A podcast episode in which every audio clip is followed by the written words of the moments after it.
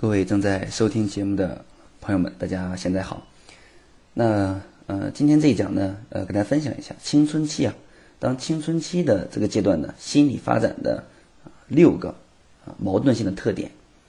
这青春期为什么我们经常讲说这个这个阶段的孩子非常的难呢？啊，因为他正好处在一个心理发展的一个矛盾性呃特点的这么一个呃时期。啊，比如说，呃，第一个矛盾性就是这个啊，独立性和依赖性的矛盾。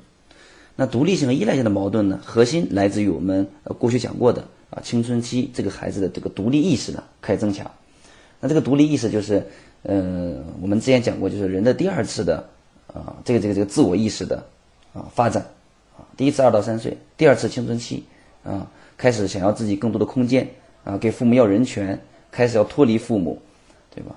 所以，当他发现啊，当他发现自己想通过自己独立去独立的时候呢，啊，同时也发现了自己很多的能力啊不具备，很多的事情事情做完之后呢，自己也不满意啊，发现呀，很多自己自己觉得能做好，但实际上没有做好，还是要去怎么样啊，依赖父母，对吧？啊，尤其有有的时候从啊从物质上去依赖父母，啊，从能力上依赖父母，那有的时候呢，在心理上呢，也是依赖父母。只不过是，在这个阶段，独立意识在增强，独立意识在发展，但是呢，相应的这个能力，相应的这个心智的成熟，还是没有，啊，还是没有跟得上，所以这个阶段呢，孩子会有这样矛盾啊。有的时候呢，跟父母说，比如说跟父母说一件事情啊，不用你管，就当他感觉到父母去啊给他。呃，提建议啊，然后还觉得好像你你你不相信我呀啊，你相信我这么还这么唠叨，哎，怎么怎么样？所以他孩子可能说，哎，不用你管，我能做好。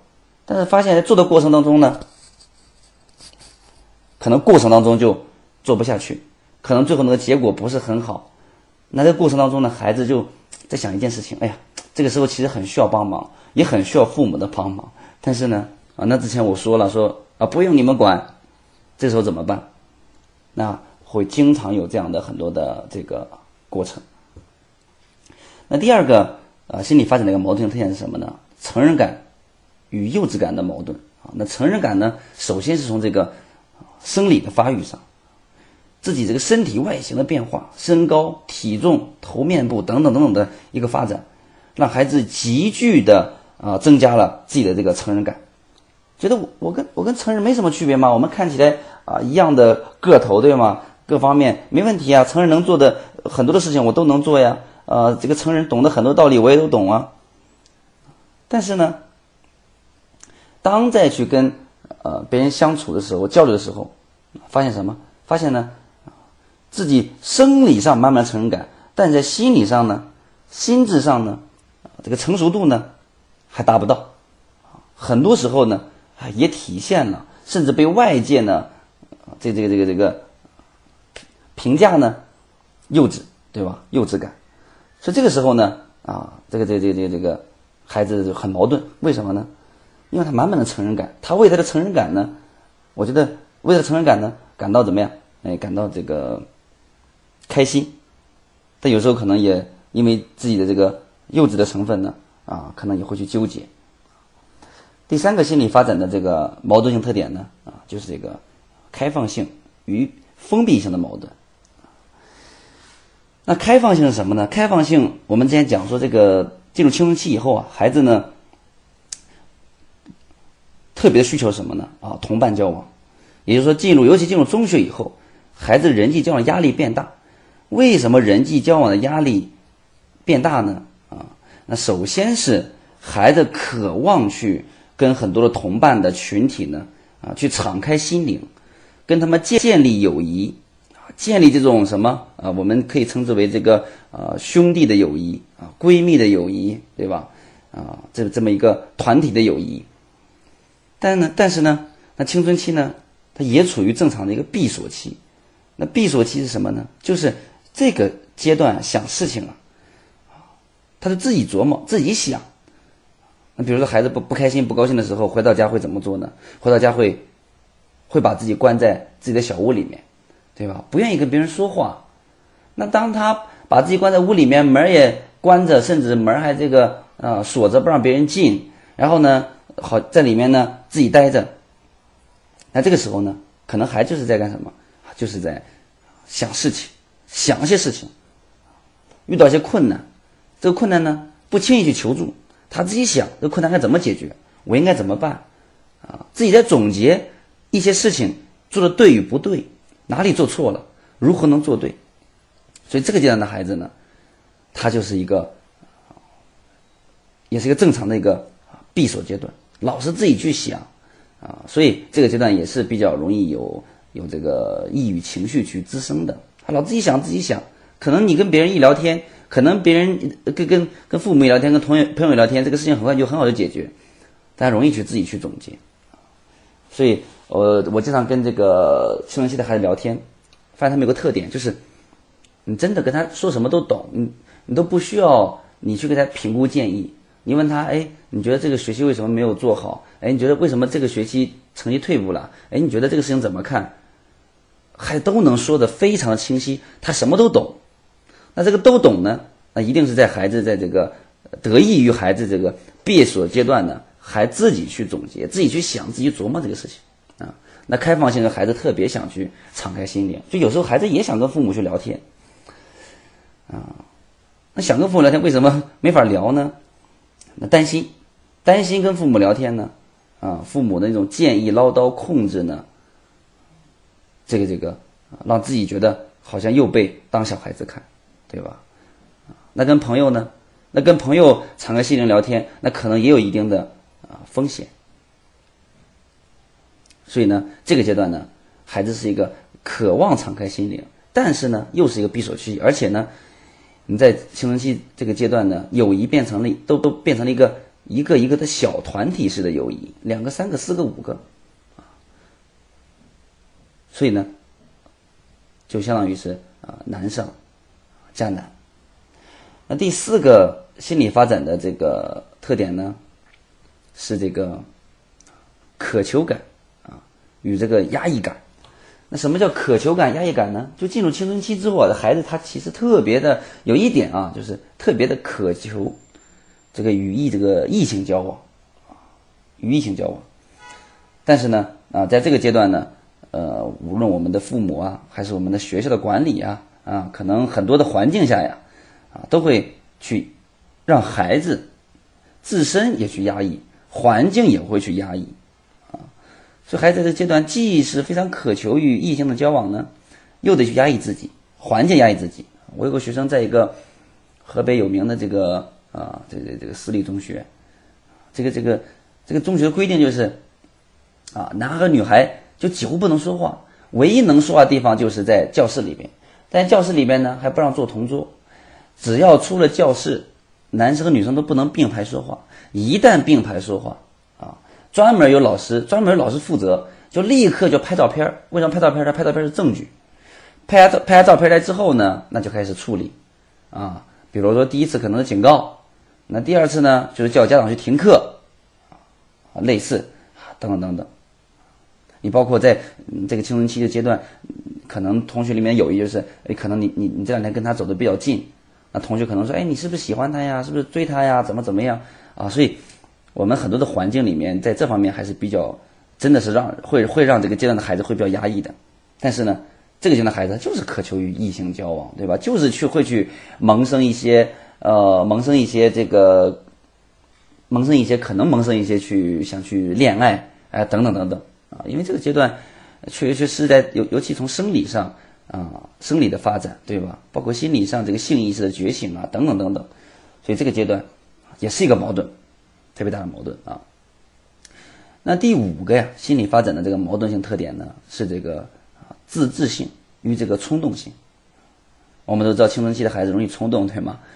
啊，冲动可能是因为这个生理激素的分泌，对吧？啊，冲动可能是因为孩子这个阶段的一个心理特点。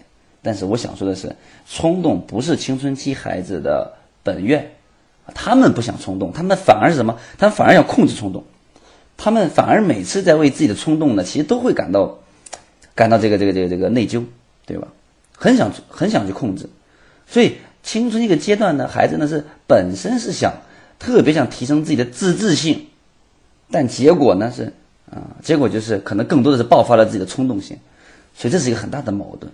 比如孩子跟父母吵架了，那吵完架之后，孩子会后悔吗？孩子也会后悔的，孩子也会内疚的。孩子跟同在学校里面跟同学打架了，那打完架之后，孩子会去会去反思吗？也会去反思的，对吧？他自己会去反思的。但是呢，冲动的时候呢，不好控制。那荷尔蒙一分泌，对吧？这个这个头脑一热，啊，不好，确实不好控制。因为我们知道青春期都是一个精力，青春期的孩子精力过剩，啊，体内有一股我们过之前讲过叫洪荒之力，对吧？洪荒之力容易让孩子冲动，焦躁不安。所以这个阶段的孩子呢，他真的想去，呃，自己能去控制自己啊，自己能，比如说这阶段的孩子想去，我想去自己把自己的时间管理管理好啊，该学习的学习啊，该怎么怎么样。比如很多很多现在孩子跟我留言跟我聊天，曹老师，我我我有目标，我给自己也制定学习计划，但有时候我就控制不住自己，我就是完成的不是很好，我就是怎么怎么怎么样。就青春期的孩子，他很多他就真真的懂很多，他也知道学习很重要。啊，他也知道这个学习应该怎么学，可能就是啊，自制性比较差啊，所以这个时候呢，啊，孩子就会比较难，比较难。那那第六个心理矛盾是什么呢？就是啊，这个幻想与现实，幻想与现实，就是这个现在孩子呢，特别容易幻想啊。我们之前也分享过，幻想什么呢？幻想自己未来要成为什么样的人啊？幻想未来。上什么样的大学，对吧？幻想这个这个自己会成为什么样的职业，很很多的职业，幻想很多啊。但是呢，现实呢？现实是这个阶段真的很难，学习压力很大，人际交往压力也比较大，对吧？啊，自己的这个冲动、压抑等等等等等等。所以这个阶段的孩子呢，在幻想和现实之间。就会让孩子产生什么？啊，迷茫，很迷茫，不知道该怎么办。我们过去讲，在幻想与这个呃现实之间，在这个迷茫之间，孩子容易找平衡。这个平衡就很容易通过现在的孩子很容易通过手机来平衡，陷入手机中当中的游戏世界，或者是网络小说世界，对吧？在里面就就就就去让自己怎么样忘掉幻想，可能在在这里面是啊，不能说忘掉幻想。是满足了幻想，然后呢，看到这个故事里面的游戏中的自己，或者小说当中主人公，怎么样，还平衡了这种幻想，所以这个青春期阶段啊，容易孩子容易比较这个啊，网络成瘾，所以孩子每天是在现实和幻想的矛盾之间很迷茫，比较难，啊，所以那我们呃分享完这个青少年的啊心理发展的这个。啊，青春期的这个六个心理矛盾，那我们应该怎么做呢？那我给他一个建议，就是很简单，就是还是我们了解了青春期的孩子，他到底每天在想什么，对吧？他到底需要什么？生理需要，不光是生理需要，更重要的什么？心理需要。当我们了解了之后，我们就知道怎么去做，对吧？你比如说独立性、依赖性，孩子说我不用你管，那这个时候孩子可能独立意识在在作祟嘛，对吧？那这个时候。那你能不能说是行？我看你到怎么样，那我就不管你，能不能这样呢？那肯定不能。那你心里面要了解，孩子想想做好，这是一件好的表现。但是呢，孩子可能怎么样，也需要依赖我。那那那你可以怎么说呢？对吧？你说孩子，妈妈相信你可以做好。如果过程当中需要妈妈帮助、需要爸爸帮助的时候，你可以跟妈妈说，对吧？妈妈可以协助，对吧？啊，你来主导。你可以表示类似这样的嘛，对吧？啊，成人感、幼稚感，不要去笑话孩子的幼稚，尊重孩子成人，平等去交流，对吧？开放性、闭闭锁性、封闭性，孩子不想说的时候呢，给孩子空间；想说的时候呢，那我们就要去倾听孩子，对吧？不不要去根据我们的说呃这个这个想法，去跟孩子说不想说也让他去说，对吧？啊，渴求感与压抑感。帮助孩子去啊认识这个这与与这个异性的这个啊交往啊自制性冲动性，对吧？我们帮助孩子提高这个自制力，在冲动的时候呢，能去包容孩子，啊，那幻想与迷茫，那我们带着孩子去去怎么样？去更多的去啊见识，找到这种学习的动力，越来越清晰自己长远的目标。所以在这里呢，我也在喜马拉雅听我我这这应该是呃这个这个第一次啊第一次吧啊，就我我我总结一下，到底这个家庭教育，我们作为父母的这个核心任务是什么？那我们作为父母的核心任务就是一个，就是满足孩子。在各个不同的年龄段，生理和心理的发展需要。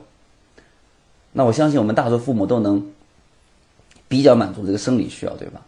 那我们作为父母做的最难的、最让我们焦虑的，就是我们没有满足孩子心理需要、心理发展特点的需要。为什么没有满足呢？啊，不是我们不想满足，是我们怎么样不了解啊？所以在呃接下来的音频当中呢，啊，我会结合青春期的。心理特点和他的心理发展的矛盾特点，会跟大家去剖析啊，剖析更多的一些案例。